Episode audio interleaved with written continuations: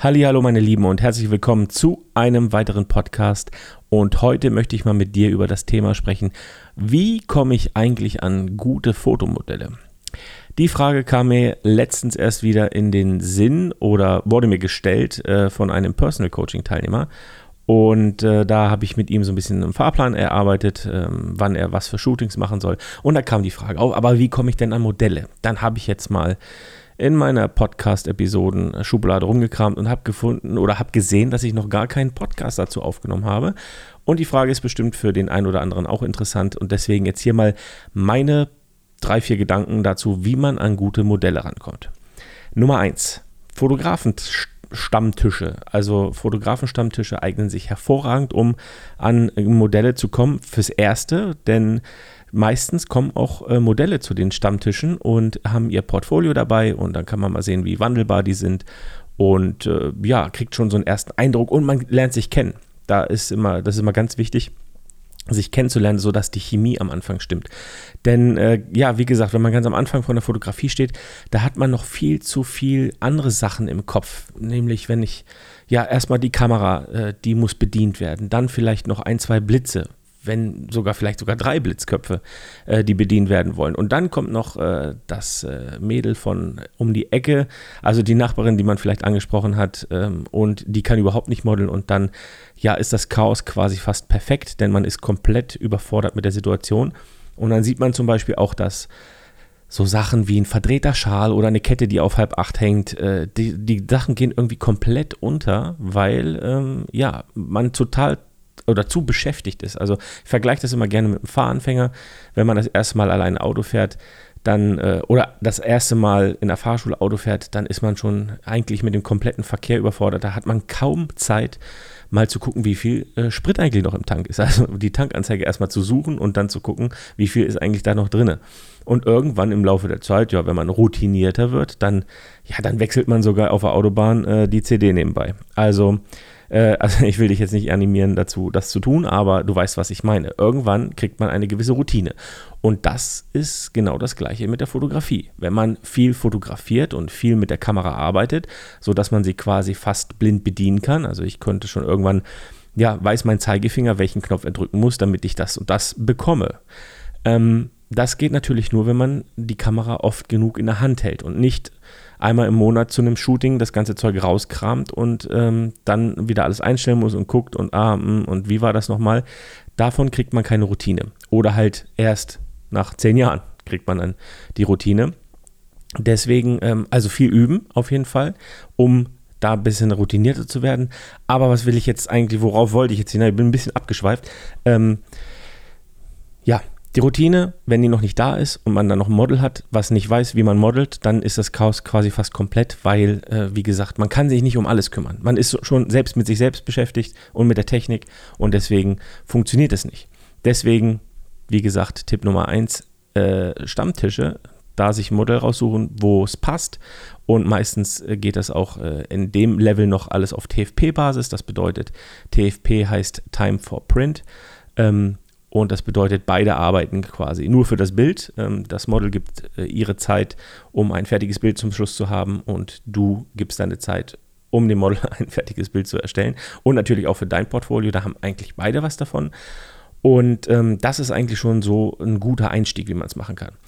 Zweiter, ähm, äh, zweite Möglichkeit ist Online-Plattformen da hast du natürlich ein bisschen das Problem, da siehst du zwar die Bilder, da hat auch jeder irgendwie sein Portfolio. Ich glaube, Modelkartei gibt es hier in Deutschland und noch einige andere ähm, ja, Plattformen, kann man einfach mal googeln.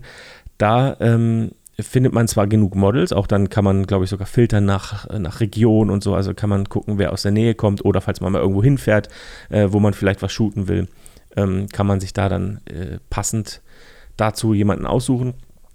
Da ist natürlich der Nachteil, dass man sich persönlich nicht kennenlernt. Da sieht man vielleicht die Bilder und sagt, okay, dies, dieses sieht gut, ganz gut aus, ähm, aber ich weiß nicht, wie die drauf ist. So, und deswegen ist das so ein bisschen das zweite Ding, was ich empfehlen würde, weil, ähm, ja, wie gesagt, da, das ist immer ein bisschen schwierig, ähm, da dann ein Gefühl zu, zu bekommen, also auch für die Person. Weil für mich, also ich spreche jetzt nur aus eigener und persönlicher Erfahrung, für mich ist es immer wichtig, dass ich mit dem Menschen klarkomme für mich ist viel, viel wichtiger, ähm, dass das Zwischenmenschliche passt, als wie, ähm, ja, dass da jetzt die überkrassen Bilder äh, die Frau hat, aber mit der kommt man vielleicht überhaupt nicht klar oder äh, nur wenn sie einen guten Tag hat oder was auch immer.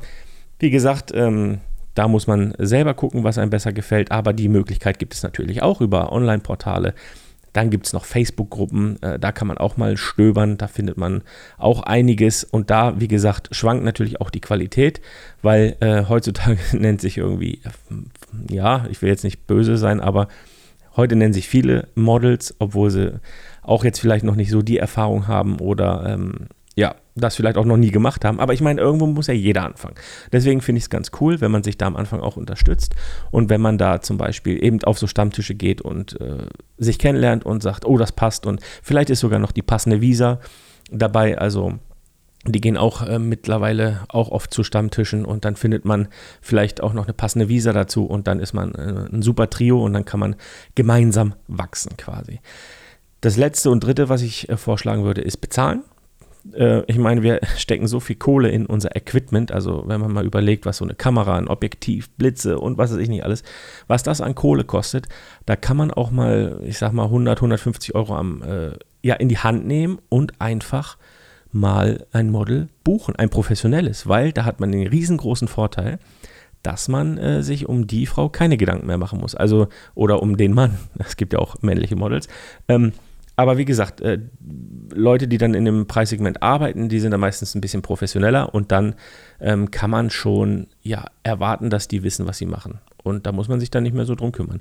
Dann gibt es noch, fällt mir gerade ein, spontan, äh, die vierte Möglichkeit, Model Sharings. Es werden von Modellen immer mehr solche Treffen organisiert. Da zahlt man so ein, auch so ein Obolus, ich glaube auch, keine Ahnung. Also da gibt es natürlich auch Preisspannen von bis. Ähm, aber da zahlt man zwischen 100 und 200 Euro pro Tag, also quasi wie so ein Workshop.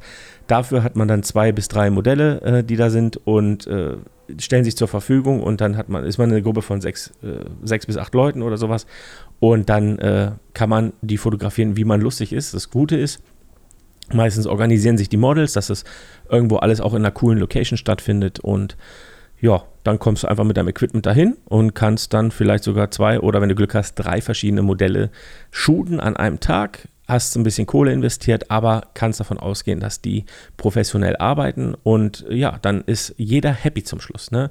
Also auch da vielleicht mal in Erwägung ziehen. Ich weiß, äh, macht man vielleicht nicht so gerne. Äh, man investiert lieber in Equipment. Ich bin da fast genauso. Ähm, aber wenn man mal zum ersten Mal mit einem professionellen Model gearbeitet hat, wofür man bezahlt hat, äh, weiß man auch, warum die Geld dafür verlangen. Ne? Ich meine, du willst ja auch irgendwann vielleicht mal Geld für deine Fotografien verlangen, also warum nicht auch ähm, dem Model die Gage zahlen?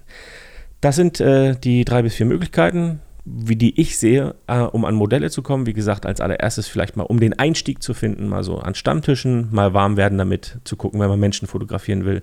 Wie ist das überhaupt? Das ist, glaube ich, so mal die erste, beste Instanz.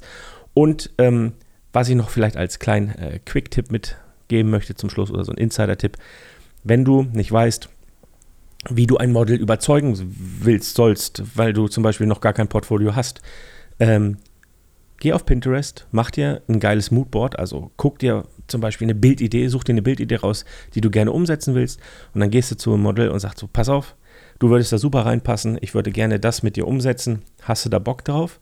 Und wenn du dann noch eine Visa dabei hast, kannst du fragen, du, ich habe das und das vor, könntest du das machen?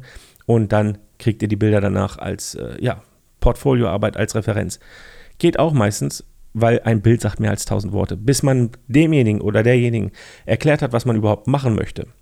Holt euch lieber ein Bild, sagt, die Bildidee habe ich im Kopf, die würde ich gerne mit dir umsetzen. Bumm, dann hast du es viel, viel einfacher, an ein gutes Model zu kommen. Das waren meine Tipps für heute. Ich wünsche dir noch einen schönen Tag und wir hören uns das nächste Mal hier wieder. Bis dann.